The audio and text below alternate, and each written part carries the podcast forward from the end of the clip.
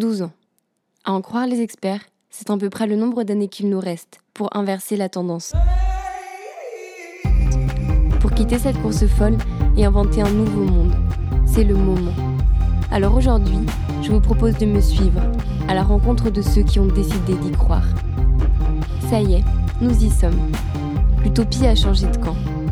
Comment croire encore en un modèle à bout de souffle?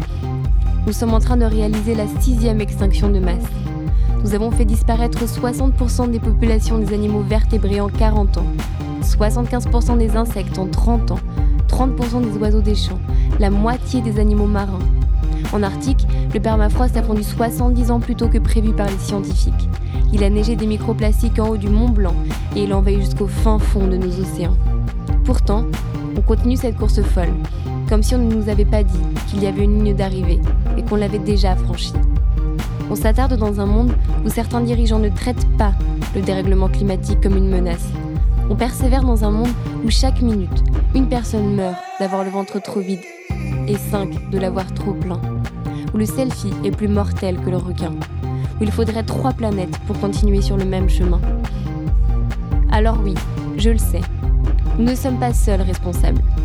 25 firmes publiques et privées génèrent trois quarts des émissions de gaz à effet de serre.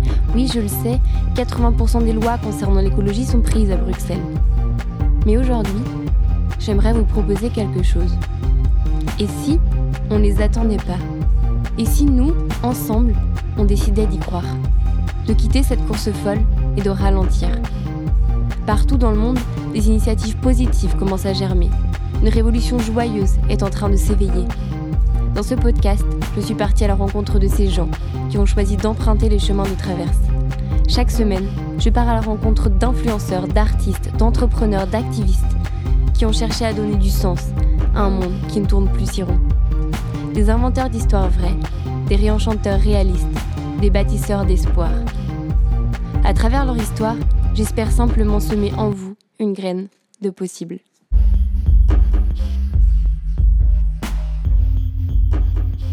Euh, donc je suis en présence de. Vas-y, je te laisse te présenter pour Ah, la première fois. Ça va être euh, suspense. Ophélie d'emblée de. euh, de la chaîne YouTube Ta Mère Nature. Voilà, exactement. Entre autres, mais je ne fais pas que ça. Entre autres, mais euh, qui est aussi la, la, la figure, si j'ose dire. Oh oui, en tout cas, moins, ma oui. figure, moi, de, de, de la, de la Green Guerilla. Euh, C'est très gentil, mais, euh, mais non, il y, a plein- de gens, euh, il y a plein d'anonymes qui, sont très très actifs. C'est c'est juste que, et oui, je, Mhm. je viens de sortir un bouquin euh, sur, euh, sur ce thème-là, et qui s'appelle Mhm. Green Guerilla. Guerilla Green, d'ailleurs, Guerilla Green. euh, parce qu'on trouvait ça rigolo de, de changer un petit peu et de, de franciser euh, le, le terme. Mhm. Enfin, franciser. Bon, bref. en tout cas, oui, je, je travaille sur cette thématique à fond depuis un an. Et du coup, est-ce que tu peux nous raconter un peu comment tu es arrivé à écrire un livre sur la guérilla green? Euh, J'imagine que c'est pas un truc qu'on se lève le matin en disant à 10 ans, maman, plus tard je vais écrire des bouquins sur la guérilla green. Mais si, Et peut-être, et pourquoi pas en fait. Mais euh, comment est-ce que t'es arrivé à ça et, et, euh, c'est quoi un peu ton parcours d'écolo? Alors c'est vrai que là, euh, on- on- ça part dans tous les sens. Hum, Mais si on revient à jadis, il y a quelques années, en fait, enfin, moi j'ai un parcours un peu éclectique. Je suis arrivée à Paris il y, a, il y a 13 ans maintenant pour des études dans le cinéma et le théâtre. Mhm. Donc vraiment aucun rapport. Et alors les plantes à cette époque-là, je m'en foutais bien.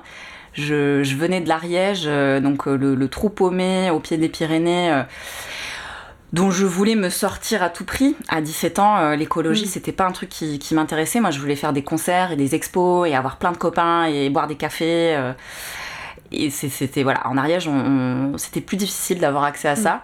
Donc, je suis arrivée à Paris avec ce- cette image un peu fantasmée en tête. euh, de... Fantasmée, oui et non, parce que je me suis éclatée en arrivant. Et vraiment, euh, j'ai vraiment très vite travaillé dans, dans ces milieux-là. Je me suis beaucoup investie dans l'associatif aussi. euh, J'avais des groupes de musique. donc j'ai vraiment évolué dans ce milieu artistique à côté de mes études. Et puis après, j'ai enchaîné les jobs encore dans la radio, j'ai fait un peu de doublage de voix, j'ai été serveuse, vendeuse. euh, et puis mon dernier job en date, ça a été. euh, j'ai aussi monté un webzine, j'ai eu des groupes de musique. Et puis mon dernier job en date, c'était dans la publicité où je Mhm. m'occupais des réseaux sociaux euh, d'une ouais, grosse agence, de l'événementiel, tout ça. Et c'était une super expérience parce que bah, je me suis rendu compte que c'était pas forcément qu'un monde de, de méchants, hein, qu'il y avait aussi Mhm. des gens euh, super. Et puis ça m'a permis pour la première fois de ma vie de mettre un, un tout petit peu d'argent de côté. Ce que, chose qui est très compliquée euh, quand on est pigiste ou, ou barmaid. Sauf que à côté de ça, je lisais aussi beaucoup de choses euh, sur l'écologie. Moi, ça démarre à l'origine par, par des copains qui devenaient végétariens autour de moi. Ok. Et ça m'interpellait. Donc ça remonte à il y a, ouais, il y a 5-6 ans déjà. Ouais, ouais, au moins 6 ans.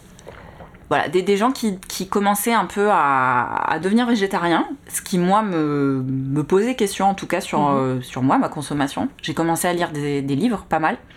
Et puis après là c'est la, c'est la boîte de Pandore, euh, tout, tout, se- tout s'enchaîne, t'as as de plus en plus envie de te, ren- te renseigner. Et, et moi, ce qui m'a touchée au départ, c'était pas forcément la, la cause animale en elle-même.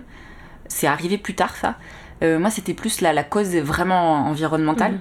où je me rendais compte euh, que qu'au-delà de voilà de enfin en, en gros ce qui me posait souci c'était vraiment la, la grosse industrie euh, qui, qui qui était en train de tuer nos sols quoi et c'était vraiment la Mhm. question du sol qui devenait de plus en plus infertile qui m'angoissait énormément et puis là on, on se regarde le nombril et on se dit putain mais en fait euh, je sais rien faire je sais rien faire pousser de mes mains je sais pas comment pousse une courgette et même si j'ai eu la chance d'avoir euh, des parents qui jardinaient un peu une grand-mère qui m'amenait au potager franchement je m'en foutais quoi enfin je, tu vois j'étais pas sûr, à et fond quand on a 17 ans, et voilà, on a nos, nos autres trucs aussi à faire, on a le lycée, on a tout ça, et rien de sexy dans le fait d'aller au potager, quoi. C'est ça. Alors gamine aussi, c'est des bons souvenirs, tu vois, d'écosser les haricots avec, Mm. euh, avec le, le papy. Donc je pense qu'il y a un truc que tu gardes quand même un peu au fond de toi. Mhm. Mais, euh, mais bon, en tout cas, euh, à la vingtaine, c'était pas du tout... euh, Et ouais, c'est arrivé vers 25 ans, là, ce truc de, lire plein de choses euh, sur le sol et de se dire, merde, en fait... Là, je suis incapable de, subvenir à mes besoins et les gens qui œuvrent à ça, qui travaillent la terre, eh ben, c'est des gens qui souffrent, qui, qui sont malmenés, qui sont obligés parfois aussi de malmener la terre. Et ça m'a beaucoup touchée. Et, je- et du coup, il y avait vraiment une grosse, grosse dissonance cognitive. Mhm. Ça y est, je connais cette expression. Euh, qui de- ça devenait vraiment très compliqué de prendre le métro tous les matins pour aller à Boulogne. Euh, pour euh, assister à des réunions où en fait on parle de choses qui sont tellement en décalage avec euh, Mm.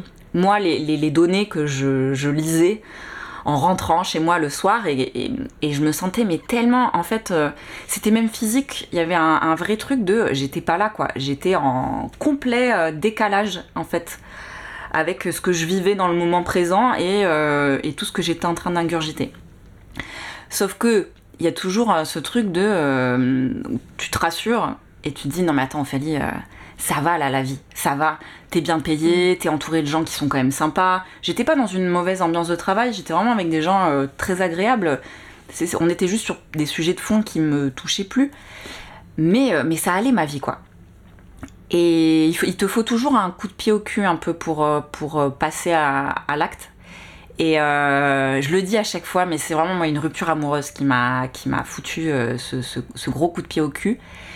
Et hum, il faut pas fantasmer euh, les, les reconversions, les gros changements de vie, parce qu'en général, ça résulte de, de, de trucs beaucoup plus deep et bien vénères.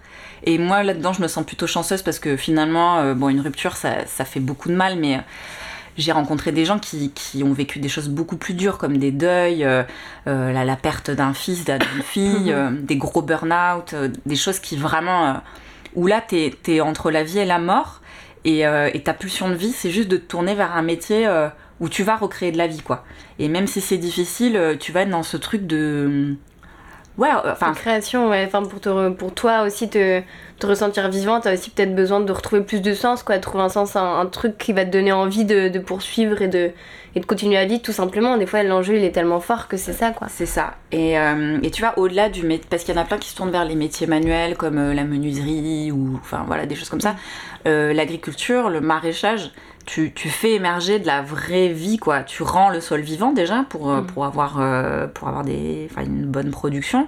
Et puis euh, moi j'ai vraiment eu ce truc quand j'ai fait mes premiers semis où euh, donc tu mets ta graine et puis là tu vois émerger des bébés plantes Et, moi, j'appelais ça la nurserie, la, la serre où on, s'occupait de nos bébés.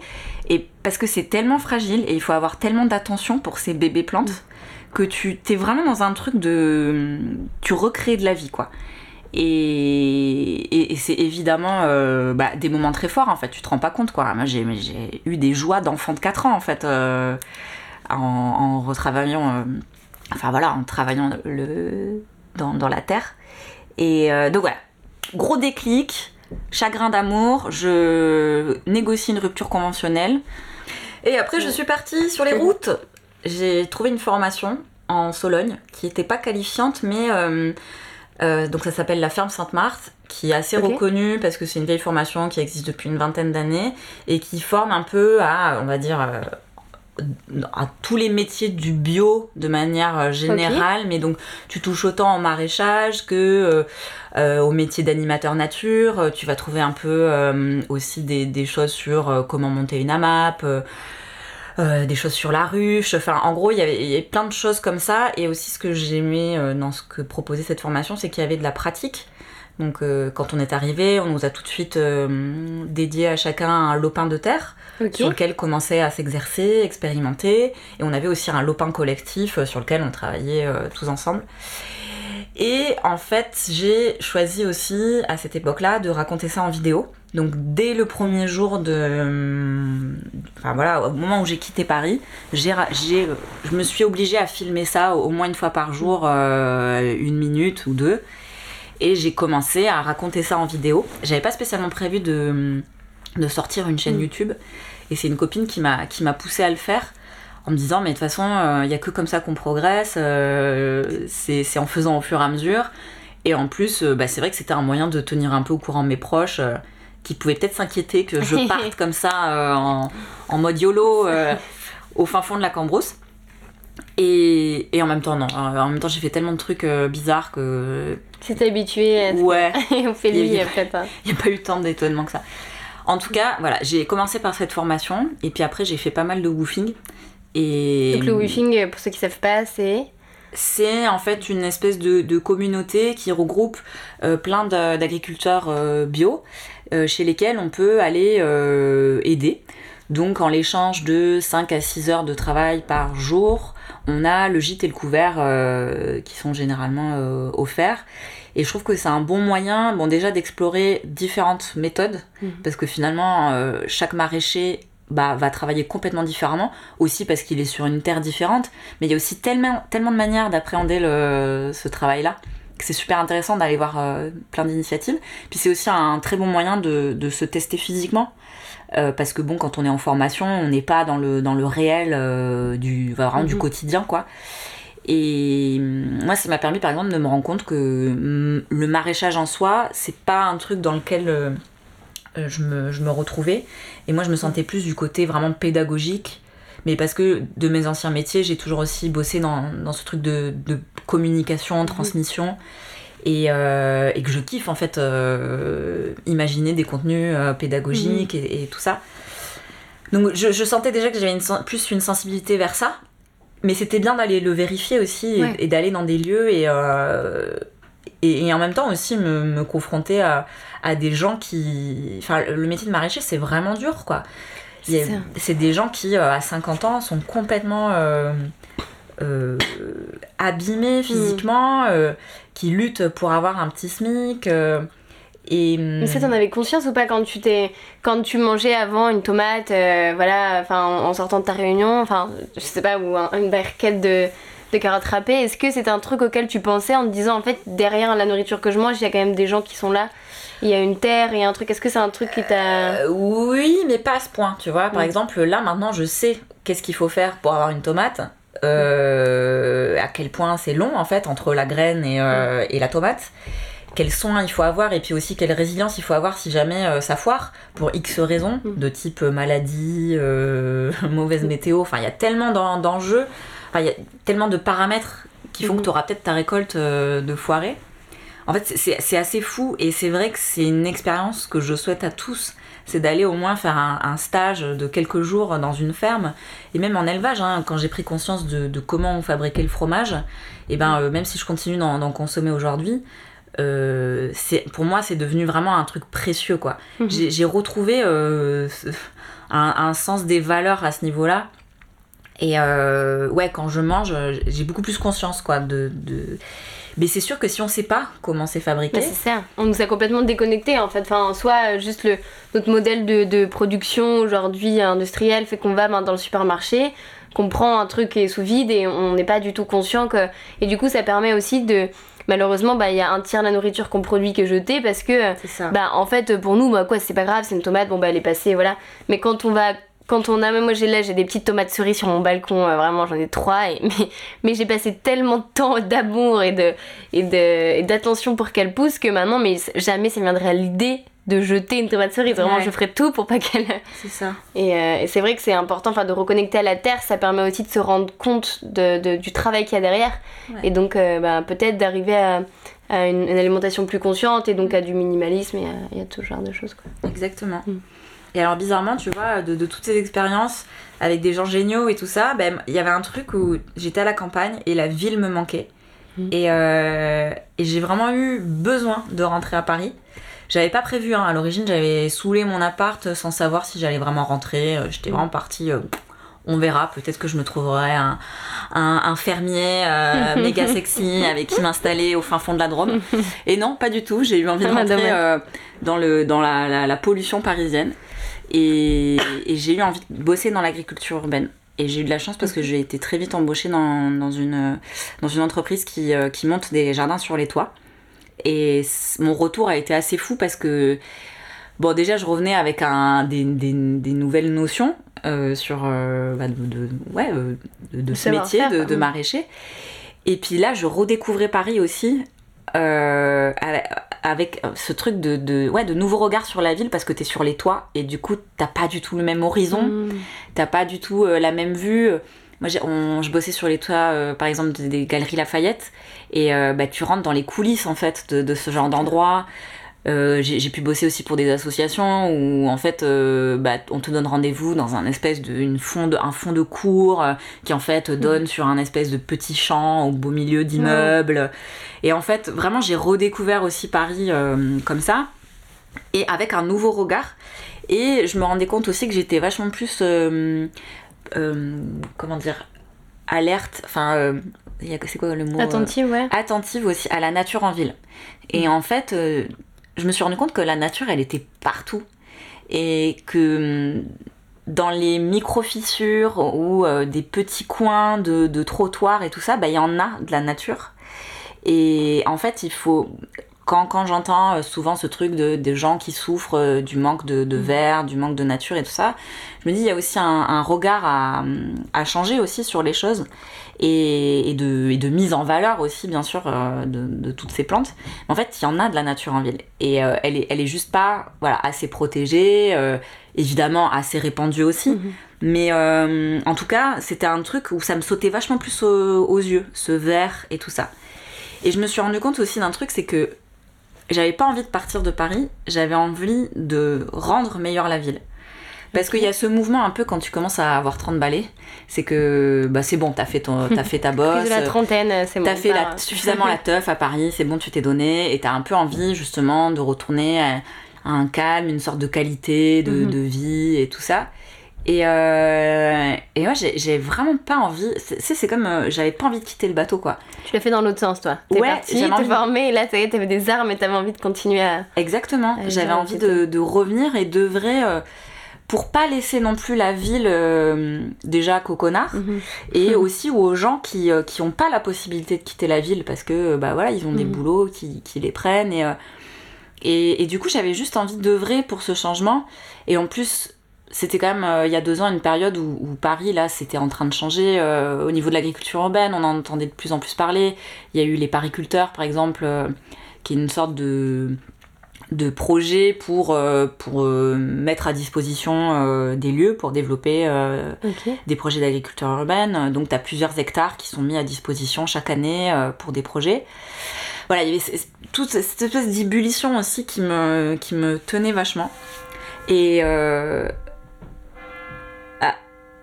Sinon, est-ce que c'est grave? Non, moi j'aime bien, en même temps c'est agréable. Je me dis, en fait, est-ce qu'on va pas laisser des cloches? Bah, Vous ouais. nous Allez, vas-y, on Moi va je trouve ça chouette les cloches. Donc dis-nous, Euh, après cette ouais. ébullition, bah ouais, tu, tu sentais qu'il y avait, un, il y avait un, pot- il y a un truc qui était en train de se développer? Exactement. Et donc j'ai commencé aussi, j'ai continué à, à raconter ça en vidéo aussi sur, euh, Mhm. sur cette chaîne YouTube. Donc après euh, cette euh, raconter un peu ma vie euh, à la Mhm. campagne, bah, j'ai continué à raconter un peu ce que c'est l'agriculture urbaine et à filmer aussi pas uniquement mes aventures, mais aussi plein d'initiatives. des autres. Mhm. Voilà, celles de- des autres et et au final, ces, ces vidéos, c'est ce qu'on disait aussi en off, c'est que ça a été un super prétexte pour rencontrer euh, plein de gens que j'aurais pas osé Mhm. contacter euh, autrement. Et, hum, et là, aujourd'hui, ça fait un an qu'au-delà de l'agriculture urbaine, je me suis penchée sur un, un sujet qui me, qui me, qui me porte Ah. beaucoup. c'est la guérilla green. Mais avant ça, ah, ah, suspense, j'aimerais Ouais. juste qu'on revienne sur, euh, sur l'agriculture urbaine. Qu'est-ce Ouais. que- en fait, on en, on en parle comme si, parce que c'est toutes les deux un sujet qu'on a en commun, mais Mm, mm. qu'est-ce que c'est, qu'est-ce que ça veut dire l'agriculture urbaine? Est-ce qu'aujourd'hui on fait pousser, enfin, quand on va au supermarché à Paris, est-ce qu'on a vraiment des, des fruits et légumes qui viennent de Paris Ou comment, qu'est-ce que ça veut dire l'agriculture Non, non, non. urbaine Alors, l'agriculture Non, urbaine. commençons ça- par les bases, peut- quoi. ouais, l'agriculture urbaine, bon, c'est de l'agriculture en ville, Mhm. euh, mais c'est vrai qu'on peut. euh, comment dire la, la plupart des, des acteurs de l'agriculture urbaine te diront que euh, ils sont pas là, ils n'ont pas pour vocation de nourrir les villes, Ok. ils sont plus là pour euh, compléter Mhm. et puis jouer aussi euh, ce rôle de passerelle entre euh, l'agriculture à la campagne et, euh, et puis tous ces citadins qui sont Mhm. peut-être coupés de, de ce monde-là. Et puis il y a aussi des cultures qui vont pouvoir être spécialisées. Par exemple, je pense à un, un projet qui s'appelle Bien élevé, où, où elles se sont spécialisées sur la culture du safran, par exemple. Et donc elles vont, elles vont travailler avec des chefs, elles vont développer des produits bien spécifiques. Tu vas en avoir certains qui vont se spécialiser euh, dans les, les fleurs comestibles ou les aromates ou les champignons. Et du coup, ça va plus jouer euh, ce rôle de complément à Mhm. une agriculture euh, qui, qui est là pour aussi nourrir. Et puis de toute façon, il n'y a clairement pas assez d'espace pour nourrir tous les Parisiens. Et, et puis de toute façon, c'est pas le but. Vraiment, je pense que le but premier, c'est de reconnecter les gens à, à- à- au- Au à ce vivant, respect ouais, voilà, c'est ça. du Ce qu'on vivant. disait, nous, que- enfin, quand on a connu un peu euh, ce milieu-là agricole, forcément on est plus attentif, forcément on est, on est plus alerte, on a envie de, de manger mieux, de manger moins et de, de manger de manière plus respectueuse du vivant. Et donc en fait, c'est aussi un peu un prétexte pour remettre enfin, sous, la, sous les yeux de ceux qui n'ont pas eu cette chance-là, euh, bah, regardez comment ça pousse une tomate. Et donc euh, voilà, il y a tout cet enjeu-là aussi de dire, euh, de responsabiliser aussi après les, les, produits, les consommateurs. quoi. Exactement. Et puis tu verras que la, la plupart des acteurs ne font pas que de la production, ils font aussi beaucoup d'ateliers, de formations. Euh, alors après, tu as vraiment, euh, pour moi, il y a deux familles. Il y a euh, les entreprises qui vont vraiment vouloir faire des partenariats avec des restaurateurs, par Mhm. exemple, ou des écoles, ou vraiment fournir, ou même des ruches qui disent oui, ou des Mhm. choses comme ça. Puis tu as la partie associative, où là, on va être plus quand même dans, dans de la pédagogie, et vraiment développer des choses avec des écoles, des quartiers, et vraiment avoir cette notion de, de, de transmission. Si tu dois nous en dire deux là, enfin que t'as en tête, qu'on peut visiter, qui sont super chouettes euh, à Paris ou ailleurs, parce que peut-être il n'y a pas que les Parisiens qui nous écoutent, mais pour commencer par Paris. Alors, euh, moi, j'ai eu l'occasion de, de, de pas mal travailler avec euh, Pépin Production, qui est une association qui monte des pépinières de quartier. Donc, elles sont dans plusieurs lieux de Paris, et notamment dans le 11e et euh, le 20e. Et donc, chaque semaine, on... déjà, il y a des... elles ouvrent leurs portes, donc il faut se renseigner sur leur site internet, mais on peut vraiment aller les aider à mettre les mains dans la terre et donc les aider à soit bouturer, soit faire des semis et participer du coup à la production Mhm. euh, des plants. Et ces plants-là sont ensuite euh, soit vendus pour euh, n'importe qui, les, les- Mhm. les particuliers comme voilà, les gens du quartier, ou aussi à des acteurs de la- de l'agriculture urbaine. Et je trouve que c'est un, un super projet parce que euh, il y a à la fois cette création de lien social vraiment avec les gens du coin qui viennent participer et puis il y a quand même aussi une vraie production qui Mhm. Bah, qui est hyper importante pour euh, aussi nombre nombre de projets euh, qui ont besoin de jeunes plans Mhm. pour, euh, pour continuer leur, leurs activités. Donc Pépin Production, ouais, c'est un, un super projet. Et puis après, il y a des... Enfin, de qui je pourrais parler? Il y en a tellement. Ailleurs qu'à Paris, peut-être? J'ai les copains à Nantes qui, qui ont monté l'agronote. Donc c'est une, association qui s'appelle La Soge qui existe aussi à Paris. Euh, ils ont un tiers-lieu qui s'appelle la Prairie du Canal et ils viennent de s'installer euh, à, Nantes du coup euh, pour un nouveau projet qui s'appelle La Grenote où là c'est pareil, il y a une production de jeunes pousses à destination des restaurateurs. qui sont aussi utilisés sur la partie restaurant, parce que n'importe qui peut venir sur le lieu et bah, soit travailler en tant que bénévole au développement du lieu, ou soit euh, venir euh, écouter des conférences, participer à des concerts. Euh, il y a aussi une petite fripe sur place. Il y a plein d'ateliers aussi. Il y a des menuisiers qui sont sur place. c'est vraiment une sorte de tiers-lieu où, on peut venir faire plein d'activités. Et c'est ça que je trouve génial, c'est qu'il y a de plus en plus de, de projets comme ça assez organiques, enfin mhm. comment dire, pluridisciplinaires.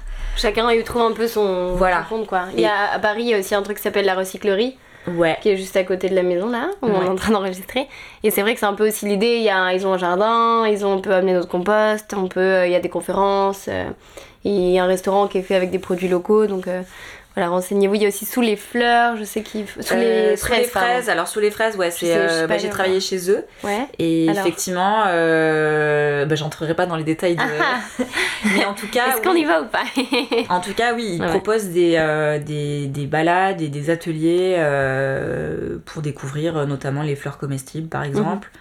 Voilà, c'est une autre forme. on n'est mhm. pas dans l'associatif, là, on est plus dans, dans, dans l'entreprise, mais mais ça reste un projet euh, très intéressant. dans tous les cas, il y a plein de choses à voir euh, ouais, pour se reconnecter aux vivants, quoi. Exactement. et après, il y a aussi tout simplement aller se balader dans les parcs. C'est vrai qu'on n'y pense pas. Il y a aussi souvent des, euh, des, comment dire, des balades organisées, je pense au chemin de la nature par exemple, qui proposent mhm. des balades dans des parcs pour reconnaître les plantes sauvages comestibles. Mhm. Ça, ça peut être un premier pas aussi, juste aller se balader pendant une heure avec quelqu'un qui va vous montrer une petite dizaine de plantes. Mhm pour juste se familiariser. Et euh, c'est assez fou en fait euh, le nombre de, plantes qu'on pourrait manger s'il n'y avait pas autant de pollution, mais qui sont vraiment mm. accessibles et, euh, et, médicinales. Et voilà, ça c'est assez dingue. Ok. Et donc du coup Et donc du coup Suite à ça bah, La nature en ville quoi. Et Suite à la nature en ville, qu'est-ce qu'on va faire maintenant quand on trouve qu'il n'y a pas assez de nature en ville? Ça nous fait de magnifiques transitions. On rentre dans la guérilla green. ouais, alors ça, c'est mon. Parce que l'agriculture urbaine, ça reste mm. un. C'est dans des lieux, bon, à vocation parfois productive, mais aussi qui sont pas tout le temps ouverts à n'importe qui, au public, mm-hmm. où il y a plein de gens qui vont pas oser ou pas savoir en fait que ça mm-hmm. existe. Et ce que je trouve intéressant avec le mouvement de la, de la guérilla green, c'est qu'on est dans l'espace public. Donc on est vraiment euh, n'importe où. Et euh, donc ça s'adresse à n'importe qui, pas forcément à des gens qui seraient allés vers ça et qui sont déjà mm. sensibilisés quelque part à ces problématiques. La guérilla green, donc pour ceux qui ne savent pas, c'est un mouvement qui est, qui est, apparu dans les années 70 euh, à New York à l'époque où New York c'était pas du tout euh, fancy Sex and the City, mm-hmm. c'était c'était assez assez ghetto et une bande de jeunes qui se sont emparés d'une friche complètement abandonnée et sur laquelle ils ont commencé à déblayer euh, l'électroménager et, les, euh, et les morceaux de, de, ferraille pour en faire euh, ce qui est devenu un jardin partagé qui existe encore aujourd'hui. Et c'était une époque, donc les années 70, Che Guevara, tout ça, tout ça. Et la guérilla green, il y avait ce côté petit clin d'œil à, à, la mm. guérilla. Et en même temps, ce mouvement pacifiste aussi de, de faire la guerre avec des fleurs. donc ils se sont nommés comme ça. Et en fait, c'est un mouvement qui, qui, qui, existe et qui vise à se réemparer du coup d'espaces comme ça abandonnés ou, ou malmenés ou voilà, juste euh, qui ressemblent à rien et de les réinvestir en les végétalisant, mais sans demander l'autorisation. Donc il y a la notion de désobéissance civile là-dedans. Mhm. Il y a aussi ce truc de pas attendre des pouvoirs publics euh, que les choses se fassent, avec le risque derrière que ça soit parfois aussi détruit. Et ça, ça, peut arriver régulièrement. Hein. Tu te mets à, végétaliser et du coup, bah, le risque, c'est que. Euh, alors, tu as aussi les passants hein, qui se mettent à soit voler les plantes, soit euh, dégrader avec des, des, mégots, des canettes et tout ça. Et il y a aussi euh, bah, le risque que la mairie désapprouve et, et, enlève. Mais il y a aussi le, parfois des initiatives qui ont eu tellement d'impact positif sur le quartier que j'ai perdu le fil de ma phrase, mais en gros, ça devient des lieux qui, bah, qui sont officialisés. Et ça devient des, des jardins partagés ou des parcs ou des choses comme ça. Et donc, c'est des amorces en fait. Et la Green Guerilla, c'est pareil, ça n'a pas vocation à nourrir la ville. Par contre, il y, a vraiment cette notion de résistance aussi, de mm. dire qu'il y, a de l'espoir, même dans des lieux où, euh, voilà, ça paraît complètement. Euh, tout est bétonisé, quoi. tout... Bétonisé, mm. délabré. Euh.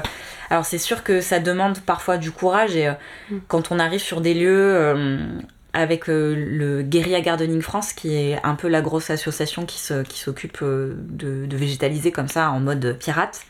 Euh, on arrive sur des lieux où on s'est donné à fond la semaine d'avant, et puis on revient, et puis il y a des tonnes de, de canettes et de bouteilles et tout ça. Et donc ça peut être décourageant.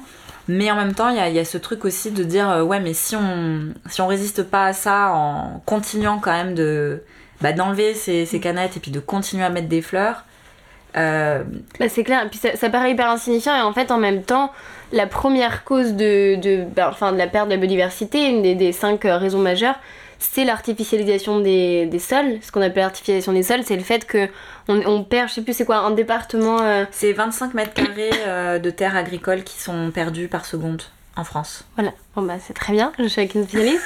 Donc en fait, il y a un vrai enjeu, il y a un vrai enjeu et on a l'impression de dire bah, qu'on va peut-être investir juste une petite cour d'immeuble, que ça peut paraître ridicule. Et en fait en même temps, bah, c'est, la biodiversité, c'est, aussi dans le minuscule. Et en fait, ben, si, si, tout le monde se met à faire ça partout, on va peut-être ben, pouvoir euh, réinventer la ville qui soit en harmonie aussi avec cette nature et pas simplement contre.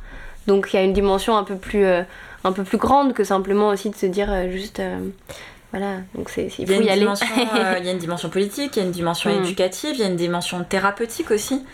Euh, puisque le végétal en ville, euh, enfin je veux dire, c'est aussi utilisé pour ses vertus apaisantes, déstressantes. La sylvothérapie, n'en parlons pas. se faire des câlins des arbres. Voilà. Et, et puis aussi, si on parle de manière commerçante, en fait, la végétalisation d'une rue, bah du coup on aura plus envie d'y flâner.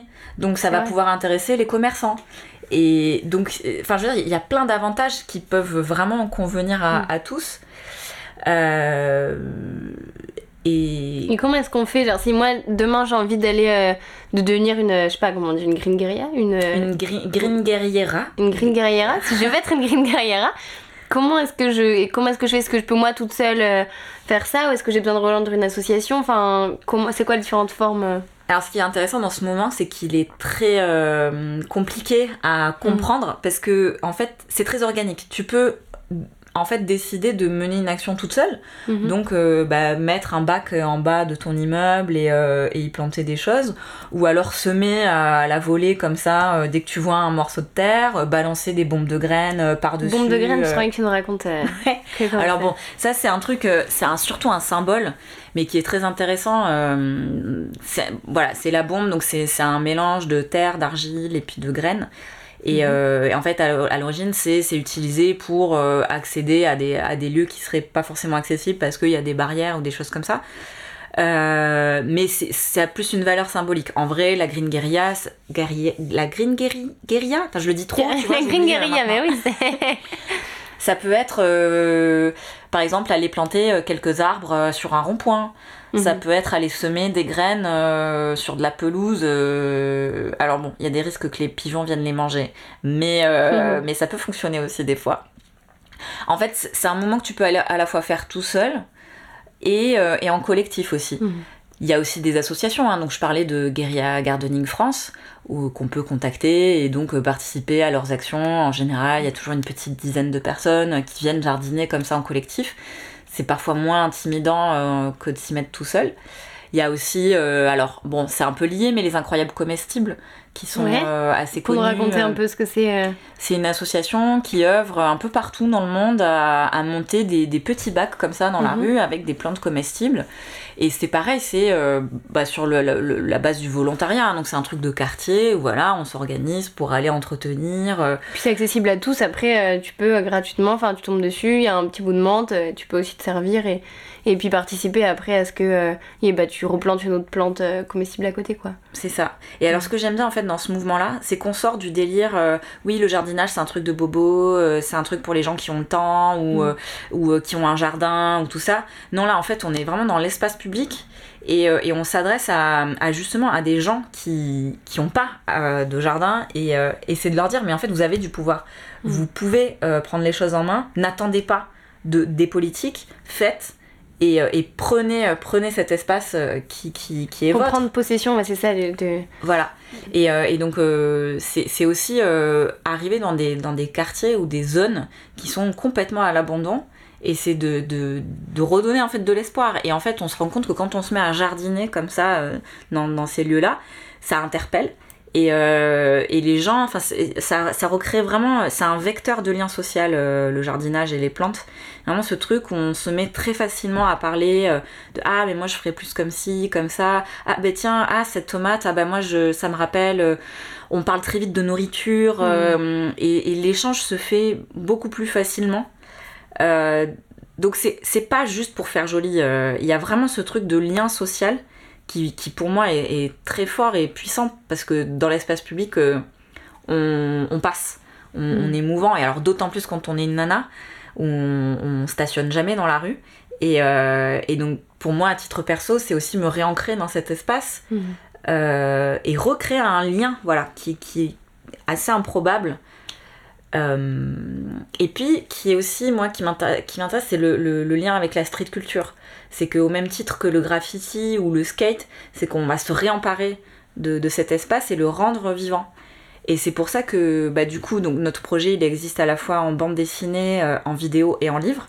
Et, euh, et donc on est parti aussi à la rencontre euh, de gens qui euh, bah, moi j'ai fait des actions avec des graffeurs par exemple à Bordeaux. Euh, à Nantes aussi j'ai rencontré une, une femme euh, qui s'appelle Frédéric Soulard qui euh, qui est conteuse, donc déjà dans l'espace public, elle raconte l'histoire des, des plantes et elle va se mettre à écrire le nom des plantes euh, au sol. Et donc bah, le fait de les nommer, c'est les, les rendre aussi, les mettre en Mhm, valeur et les faire exister. Et, et, donc il y a, il y a toutes ces notions-là. euh, J'adorerais faire un- une collab avec des skaters aussi et qu'on se mette à balancer des bombes partout. Il y a, il y a aussi toute cette dimension poétique parce que euh, oui, d'accord, avec mon petit bac euh, et avec mes trois courgettes et mon romarin, euh, je vais pas nourrir euh, l'immeuble. Par contre, je vais interpeller, Mm. créer une discussion, peut-être amener de l'espoir à des gens qui trouvaient que cette rue a pué le pipi de chien et euh, et voilà, c'est c'est recréer un de la vie quoi. Et comment, j'aimerais que tu me parles des. bah, un sujet, euh, les graines. Oui. comment est-ce qu'on peut faire? Moi, si je veux faire ma bombe à graines, donc euh, bon, on va trouver de la terre, on en trouve. euh, on en trouve où d'ailleurs dans les. Alors moi j'utilise la graine de mon lombricomposteur. Voilà, donc, Donc, de la terre. toute de une autre histoire. ouais. Mais ouais, ça, ça marche bien. aussi. De l'argile, ça j'en achète dans les boutiques de loisirs créatifs. Ok. Tu vois, les, les gros blocs là, ça t'en t'en as pour 15 Mhm. ans. C'est très pratique. Et au niveau des graines, c'est vrai qu'il faut faire attention à pas jeter, enfin pas le balancer n'importe quoi, parce que tu peux avoir des graines assez invasives. Mhm. Euh, et puis l'idée, c'est c'est pas non plus de. a- Il y, a toujours de la biodiversité sur un lieu. C'est Mm. c'est rarement que du gazon. T'as aussi plein de plantes sauvages qui poussent euh, spontanément. Donc on n'est pas là pour, euh, pour déséquilibrer ce- cette Mm. On est juste là pour apporter un coup de pouce et, euh, et donc balancer. euh, si on- pour pas prendre trop de risques, on pourrait balancer euh, de la prairie fleurie. euh, ou du, du trèfle ou du lin, des choses comme ça qui vont pouvoir nourrir euh, les, les auxiliaires comme Et où est-ce les que, tu les... où est-ce que tu les trouves ces plantes-là? Est-ce que tu fais des commandes? Est-ce que par exemple, moi, si j'ai mon. Si j'ai mon melon et que je garde les, les, les pépins de mon melon, après je vais pouvoir les replanter Ou est-ce que non, ça c'est pas un truc. euh, Alors, le- les pépins de ton melon, euh, je te conseille de faire des semis Mhm. chez toi parce que je suis pas sûre que ça prenne euh, direct en Mhm. terre comme ça. Moi, j'aime bien balancer des graines de coquelicot, par exemple. Après, tu peux t'amuser et, et te dire Ah, bah tiens, le tournesol, c'est une plante qui est bien visible, qui est bien grosse. Mhm. Et puis les oiseaux, ils en raffolent. Euh, donc ça, ça peut être aussi euh, délibérément euh, te dire ouais bah je vais mettre une, une bonne grosse plante Mhm. qui, qui, qui est bien présente et en même temps bon bah tu sais qu'elle est annuelle, donc il n'y a pas de risque qu'elle Mm. qu'elle soit invasive, comme la menthe par exemple, ou le liseron. Euh, donc tu peux penser à des choses comme ça. Après, euh, moi je trouve ça intéressant. On avait, on avait planté des, euh, des, des pommes de terre germées. On, euh, une fille avait ramené des pommes de terre qui avaient germé. euh, Ouais, dans c'est ça, son en fait, placard. utiliser les trucs que t'as aussi chez toi, c'est cool. Voilà, et c'était rigolo parce que bah, c'est c'est des plants euh, qui nécessitent très très peu d'arrosage et Mm. donc on n'a pas besoin de venir vraiment entretenir. Et donc ça avait donné des, des pieds de pommes de terre. Alors c'est sûr que c'est pas des pommes de terre que je vais vraiment manger, Mm. mais c'est génial parce que du coup si t'as un gamin qui vient, tu peux lui montrer à quoi ça ressemble. Et, euh, et c'est assez improbable en fait de dire tiens, t'as un pied de pomme de terre au, au pied du métro de Ménilmontant quoi, c'est improbable. Mais euh, est-ce que du coup tu pourrais nous donner une bonne adresse pour avoir euh, des graines? Moi je pense à Cocopelli, mais peut-être Ouais. a d'autres.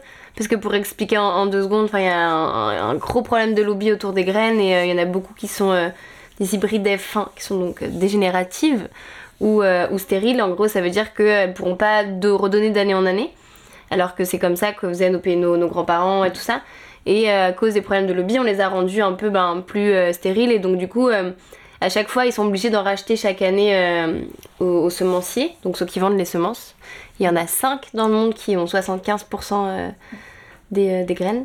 Et donc, euh, donc, du coup, en fait, il y a des associations qui résistent, dont Cocopelli, je pense à celle-là, peut-être qu'il y en a d'autres, Qui est régulièrement. et qui, qui reçoit des menaces, des, même des menaces de mort, qui a, enfin, des, qui a des procès, qui a tout ça, parce qu'en fait, ouais. ouais. Parce qu'en fait, ils- eux, justement, ils font des graines, euh, des semences paysannes, on appelle ça paysannes, c'est-à-dire euh, qui sont pas transformées et qui sont capables de, de, voilà, de, de, de, de chaque année euh, redonner, quoi.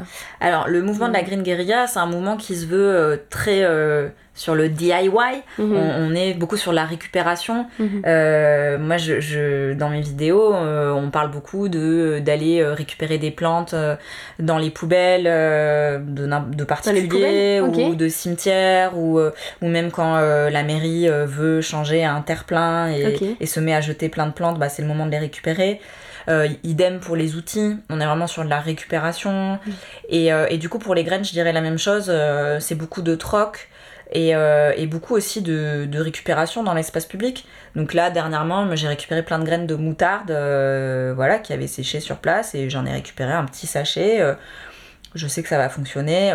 Donc il y, a- il y a vraiment ce truc. euh, L'idée, c'est de vraiment pas débourser Mhm. parce que c'est un mouvement qui se veut accessible à tous. Et donc, euh, évidemment, euh, Cocopelli, c- ce serait euh, Mhm. ceux vers qui euh, je me tournerais aussi, et j'achète des graines chez eux. Mais hum, il y a avant tout ce, truc d'échange, et donc de troc, et donc pas de, pas de pécunier. donc c'est un mouvement assez euh, punk, euh, rebelle Mhm. aussi. Et c'est ça que j'aime, c'est qu'on sort de ce truc bien pensant, bisounours, euh, les plantes, c'est un truc pour les gens mignons. Non, en fait, ça peut être aussi hyper rebelle et hyper, hyper thug life. Et, Mhm. et d'ailleurs, c'est euh, c'est une grande figure à Los Angeles, euh, Ron Finlay. C'est un monsieur euh, qui œuvre, enfin, c'est une des grosses figures de la Green Guerilla euh, aujourd'hui. Et lui, il est vraiment dans ce truc très ghetto. euh, C'est un black américain il- qui il a yo, let's plant, let's plant some shit. et, et il en joue et je trouve ça génial parce qu'il arrive à enrôler des gamins de quartier qui à l'origine s'en foutaient vraiment. Et, euh, et- et il dit, euh, ouais, en gros, mais ces gamins-là, si tu, si tu leur fais faire pousser du kale, bah, ils en mangeront du chou kale, quoi. Et j'aime bien ce truc de vraiment sortir du euh, oui, les légumes bio, c'est pour les bobos, machin. Non, en fait, c'est vraiment accessible à tous. Par contre, oui, y a, y a on a un rôle de transmission là-dedans. Et, euh, et moi, je me sens, c'est là où je me sens vraiment, j'ai ma place dans la ville, quoi. Je la subis plus, la ville. Parce que c'est vrai que ça peut être difficile parfois de vivre à Paris, c'est une ville qui est assez, euh, assez intense, euh, parfois Mm. violente et tout ça. Mais ce qui me fait rester, c'est ce rôle que je me suis trouvé, tu vois, de, de transmission. Et aussi de mettre en lumière tous ces anonymes qui œuvrent aussi à ça et qui n'ont pas le temps de communiquer dessus. Euh, du coup, j'essaye aussi euh, via les vidéos et puis en, en BD aussi, on en a, on, on en a dessiné euh, certains. Voilà, c'est ce, ce truc de, de montrer. De, Mm. Euh, je pense qu'on, il y a beaucoup de gens qui se sentent accablés aussi par, euh, par euh, tous les problèmes environnementaux et tout ça. Et, si on leur montre pas les solutions à côté, bah c'est très compliqué. Et moi, il y a eu plein de fois où je me suis sentie un peu aussi paralysée. Et donc à chaque fois qu'il y a un- une nouvelle de merde, on devrait à côté de ça montrer aussi les solutions et, et toutes, les, toutes les actions qui sont faites au quotidien et qui sont parfois aussi ouais, très anonymes. Donc c'est compliqué aussi à quantifier euh, tout ce qui est fait au quotidien par, euh, par certains. Mais j'aime bien ce côté euh, un peu les super-héros anonymes de la ville qui, qui, se mettent comme ça à balancer des graines un peu à droite à gauche. Ouais. Et, comme tu dis, pour enfin remettre ça dans un contexte encore plus global de, de là, de hier, quand on tourne cet épisode, c'est le lendemain de la marche pour le climat où il y a eu pas mal de violence. On essaie de faire une marche de convergence avec mouvements sociaux et c'est vrai que voilà, il y, a eu pas mal de violences policières. Euh, du coup, comment est-ce que toi tu te positionnes dans un, dans un truc plus général? Est-ce qu'en fait euh, tu fais ça, mais j'imagine qu'autour ben, autour de ça, tu essayes aussi de, de, vivre un peu en accord avec tes valeurs et de changer ton quotidien et Non, je suis allée au McDo là il y a une heure. Pourquoi tu dis ça N'importe quoi Non, mais je veux dire, est-ce que du coup ça fait, ça fait partie de. Est-ce que ça, ça, de faire ça en fait, c'est de te reconnecter à ça, ça t'a ouvert à. Ça a changé d'autres choses dans ton quotidien euh, et ça t'a fait euh, comprendre que le, le, problème aussi était euh, vraiment macro et complexe et tout ça? Bah, tu vois, sur les trucs de l'écologie, ça fait déjà pas mal d'années maintenant que je suis dedans. Et puis, bah, l'agriculture, du coup, c'est aussi mon métier. Donc, mm-hmm tu vois, sur la sensibilisation euh, mm. par rapport à la pollution, la terre, machin, blabla, ça c'est bon, c'est ancré. Mm. Par contre, il euh, y a un truc où euh, parfois je peux vraiment me comporter comme une connasse de parisienne qui, qui est pas sympa, qui parle pas, qui est machin. Et la Green Guerilla, ça m'a reconnecté un peu avec ça, avec le lien social que j'avais pas forcément. Parce que c'est vrai que ça c'est pas évident en fait de jardiner dans l'espace public. Et, et de faire ça, ça m'a ça m'a reconnecté un peu avec euh, avec les gens c'est un truc que j'arrive pas à faire au quotidien mhm. j'ai souvent ma musique et tout dans les oreilles mais, mais quand je me mets à jardiner dans l'espace public et eh ben je m'ouvre aux autres et, euh, et, je me mets à, discuter avec des gens avec qui j'aurais jamais discuté et ça me fait du bien de sortir de cet entre-soi aussi euh, mm. Parce que bon bah forcément je suis entourée de gens euh, qui partagent mes valeurs euh, qui sont quand même un minimum sensibilisés à toutes mm. ces problématiques environnementales et tout ça. Et là faire de la green guerilla c'est vraiment échanger avec n'importe qui. Et ça fait vachement de bien en fait. Ça nourrit énormément. Et on sort de ce truc moi j'ai toujours besoin, peur du huis clos tu vois entre gens qui sont tous d'accord euh, remettre, l'humain au centre aussi un peu. voilà, et je pense pas que l'écologie ça, ça, marchera si, euh, si on, on met pas le, le, spirituel et le lien social euh, au centre et la tolérance aussi. Parce que bah, c'est compliqué, moi je le vois aussi hein, dans les mouvements activistes comme ça écolo. Bah, quand on en est. Enfin, il peut y avoir aussi cette espèce de dédain en mode ah, bah, lui il en est là, c'est bon, moi ça fait 10 ans. On peut avoir ce truc un peu. et ouais, il faut se faire violence aussi et, euh, et sortir de ça. Et je trouve que la Gringa, c'est un bon moyen aussi de, de retrouver un peu d'humilité et de, rééchanger. Euh, enfin, à chaque fois, j'apprends aussi des choses. Il y a des gens qui viennent me parler de comment eux jardinent et, euh, et on en apprend tout le temps. quoi. voilà, donc je trouve ça important. Et quand tu parles de. Est-ce qu'on peut. Je voudrais bien avoir ton avis sur l'écologie intérieure et sur toute cette manière-là aussi de dire bah, avant de. Enfin, pas, peut-être pas avant, mais pour changer le monde, on a aussi besoin d'être en paix avec, euh, soi et d'être euh, d'être moins violent envers soi-même et envers les autres dans nos relations humaines euh, pour qu'on soit moins violent envers le vivant dans son ensemble. Du coup, ça rejoint un peu ce que tu disais, donc toi, qu'est-ce que t'en penses Eh ben, c'est un très très long chemin. Moi, je suis mhm. encore très très en colère. Euh, j'ai toujours eu beaucoup de rage et c'est pour ça que j'ai eu des groupes de punk. Euh, j'ai toujours évolué dans, dans, un milieu assez rude. Et je pense que c'est ce qui me plaît aussi, la rudesse. Euh, tu vois, les friches, bah, mm. c'est pas beau, c'est rude. J'adore les, les, paysages industriels et tout ça. Parce que quand il y a une plante qui émerge de ça, eh ben, c'est d'autant plus beau. Et euh, moi, en tout cas, c'est mm. vraiment ce qui me touche. Et du coup, bah, je suis en constant aussi euh, travail là-dessus. Euh, et je suis loin d'être arrivée au bout, mais je, je, travaille beaucoup sur la, la, gestion de la colère, sur la paix intérieure, et, et c'est passionnant en fait comme, comme chemin. Et c'est loin d'être gagné, hein. moi je suis pas du tout un maître Bouddha, loin de là. Par contre, c'est vrai que je vois l'évolution entre euh, le mois d'il y a 10 ans et aujourd'hui. C'est clair que travailler dans, dans, le monde des plantes, ça m'a énormément appris sur justement euh, bah ouais, la résilience, sur l'humilité, hmm. sur le fait qu'on ne peut pas contrôler les choses, que euh, l'échec, ça fait partie du, de la vie. la mort aussi, Euh, j'accepte beaucoup plus la notion de mort depuis que j'ai un lombricomposteur chez moi. Quelque part, on, se reconnecte aussi à cette espèce de cycle où en fait on, on, va finir par se décomposer un jour.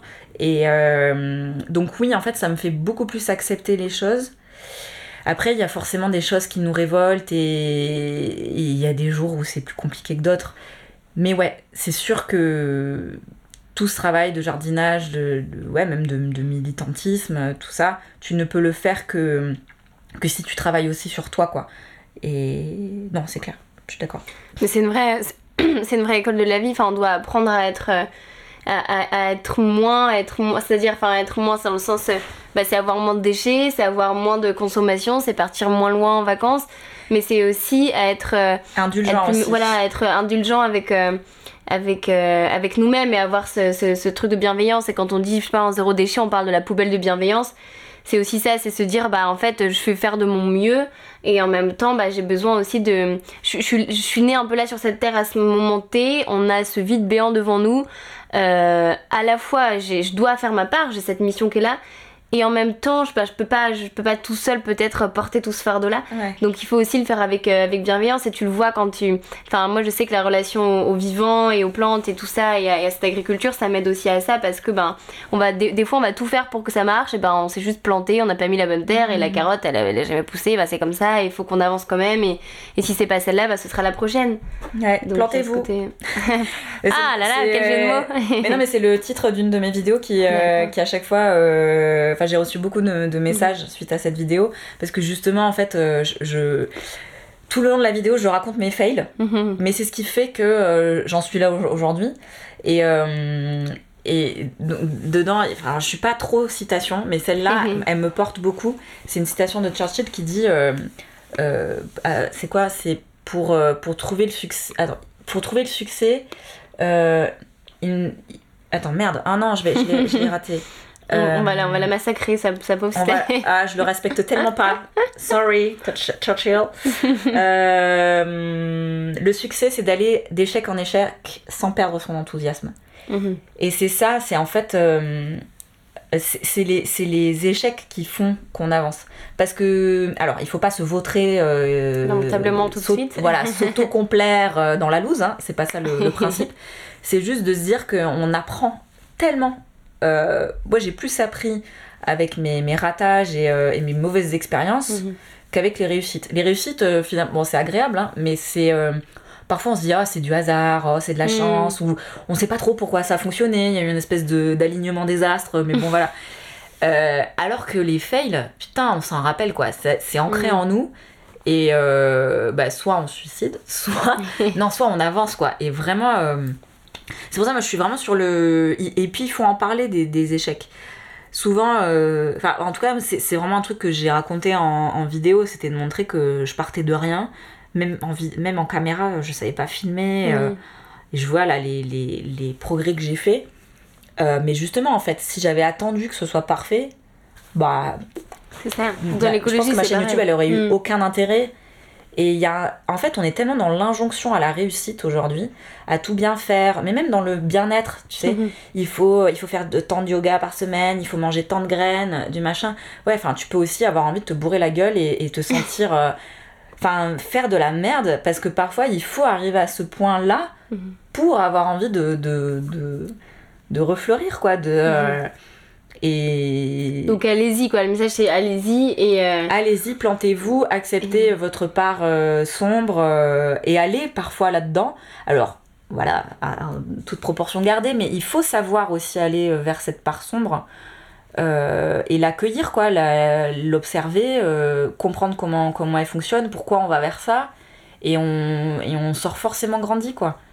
Donc il faut pas attendre, euh, enfin là pour l'écologie et tout ça, il faut aussi se dire qu'il faut pas attendre euh, d'être parfait pour, euh, pour y aller et qu'il y, a plein de gens, voilà, qu'il y a plein de gens qui osent pas lever leur voix, qui osent pas partager ce message-là parce qu'ils disent oui mais tu vois moi malheureusement, à côté de ça, je sais pas, mon père euh, est bouché, donc du coup, ben, forcément. Ben, en fait, non, allez-y, on n'a pas besoin de, de, de, 50 millions de personnes qui. Enfin, on n'a pas besoin de, je sais pas, un tout petit nombre qui soit hyper parfait. On dit souvent, on a besoin de des milliers de personnes, des millions de personnes qui fassent de l'écologie imparfaitement.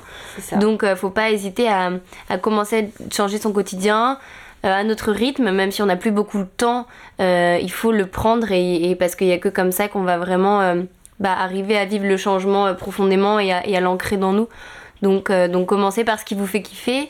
Mm-hmm. Et, oui, puis en plus, on n'est pas tous obligés de faire la même chose. on, a tous des, des, des affinités. Et, et ouais, l'important c'est de faire quoi, vraiment. Et, et, de, ouais, de faire.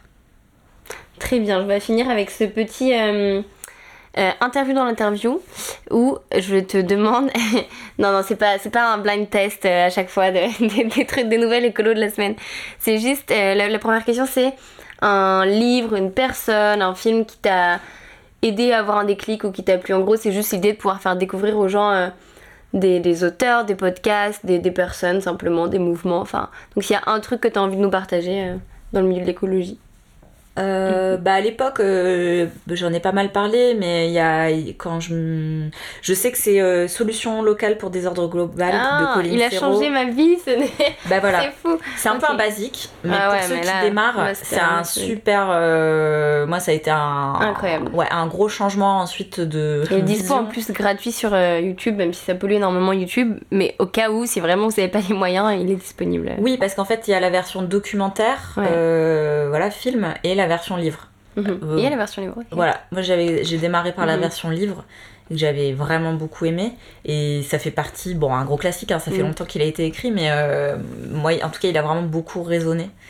En, ouais, ça, ça, a vraiment euh... résonné. L'ordinateur a, réagi à ton réseau. Il est d'accord. très marrant. Il est d'accord. et après, qu'est-ce que je pourrais euh, conseiller? Euh, Donc là j'ai parlé d'un bouquin je pourrais parler. Attends, t'as dit quoi? Il faudrait que ce soit. Une personne, un, livre, un film, un, podcast. Bah, allez voir Ron Finlay. Hein. Il y a un super TEDx euh, qui, où justement il explique euh, quel est l'intérêt de la Green Guerilla et mhm. comment il a commencé et tout ça. Et nous, euh, avec Cookie Calcar, l'illustrateur avec qui j'ai fait ce livre, ça a été vraiment le point où on s'est dit ok, en fait, ça, ça nous parle. Ça, c'est mm. euh, le jardinage euh, comme il, comme il en parle. Mm. C'est un truc qui vraiment nous, nous touche et euh, où on comprend qu'en fait, il s'adresse à. Voilà, pas, pas qu'aux bien-pensants qui sont mm. déjà sensibilisés à l'écologie, quoi. Là, on parle à n'importe qui et c'est ce qui nous a vraiment convaincus qu'il fallait qu'on travaille sur ce sujet-là. Donc, Ron Finlay, son TEDx qu'on trouve très facilement sur YouTube aussi. Vous verrez le personnage, il est assez rigolo. Euh, la, deuxième question, c'est une habitude euh, écolo qui t'énerve. Donc, du coup, l'idée un peu de ça derrière, c'est de, partager euh, bah, tous les fails aussi qu'on a et, et, tout ça, ce qu'on disait un peu l'échec, mais du coup aussi de dire les, mauvaises habitudes. On peut avoir. J'ai eu les, les avocats toast à, gogo, quand, on essaie de manger végétalien, mais que du coup, bah, on compense avec des, des trucs qui viennent du bout du monde. J'ai eu le bio des supermarchés suremballés le tout électrique, euh, les influenceurs green qui prennent beaucoup l'avion, enfin un peu la, fausse bonne hmm. idée qu'on peut avoir et où en fait euh, il faudrait qu'on rétablisse la vérité. La fausse bonne idée, oulala, j'en ai eu plein, moi, des fausses bonnes idées. Euh, attends, sur quoi? Je me suis rendu compte que je merdais à fond il y a pas longtemps. L'électricité. Mais on en a déjà parlé du coup mm, Bah, c'est pas. Non, juste on m'a dit les trottinettes électriques. Mais euh, tu fais... Ah, j'ai une haine contre les trottinettes électriques. mais euh, non, non, je me suis rendu compte que en fait, l'électricité, je m'en foutais un peu. Et euh, en fait, là, j'ai fait une collaboration vidéo avec Enercop il y a pas longtemps. Mhm. Et ça m'a vraiment bah, ouvert l'esprit sur ce délire là des fournisseurs d'électricité verts. Où en fait, on te fait croire que tu, tu, donnes de l'argent pour des trucs mhm. complètement 100% renouvelables. Et en fait, pas du tout. Euh, donc j'ai vraiment pris conscience de ça. Euh, et alors il y a un truc sur lequel je culpabilise aussi, c'est que hum, la banque, je suis pas du tout à l'aise avec, euh, avec ça, de mettre mon argent dans une banque qui me parle pas du tout. Et en même temps, j'ai essayé de passer dans une banque éthique et ils veulent pas de moi parce que j'ai un statut auto-entrepreneur et que du coup, c'est, ça leur va pas ou ça coûtera trop cher et tout ça. Et donc, je me retrouve un peu le bec dans l'eau et je continue voilà, je, continue de mettre mon argent. Mm. Euh, bon, en tout cas, je suis passée chez Narcop, ça c'est déjà un premier mm. truc, mais ça faisait longtemps euh, bah, du coup je, je merdais sans, sans trop m'en préoccuper.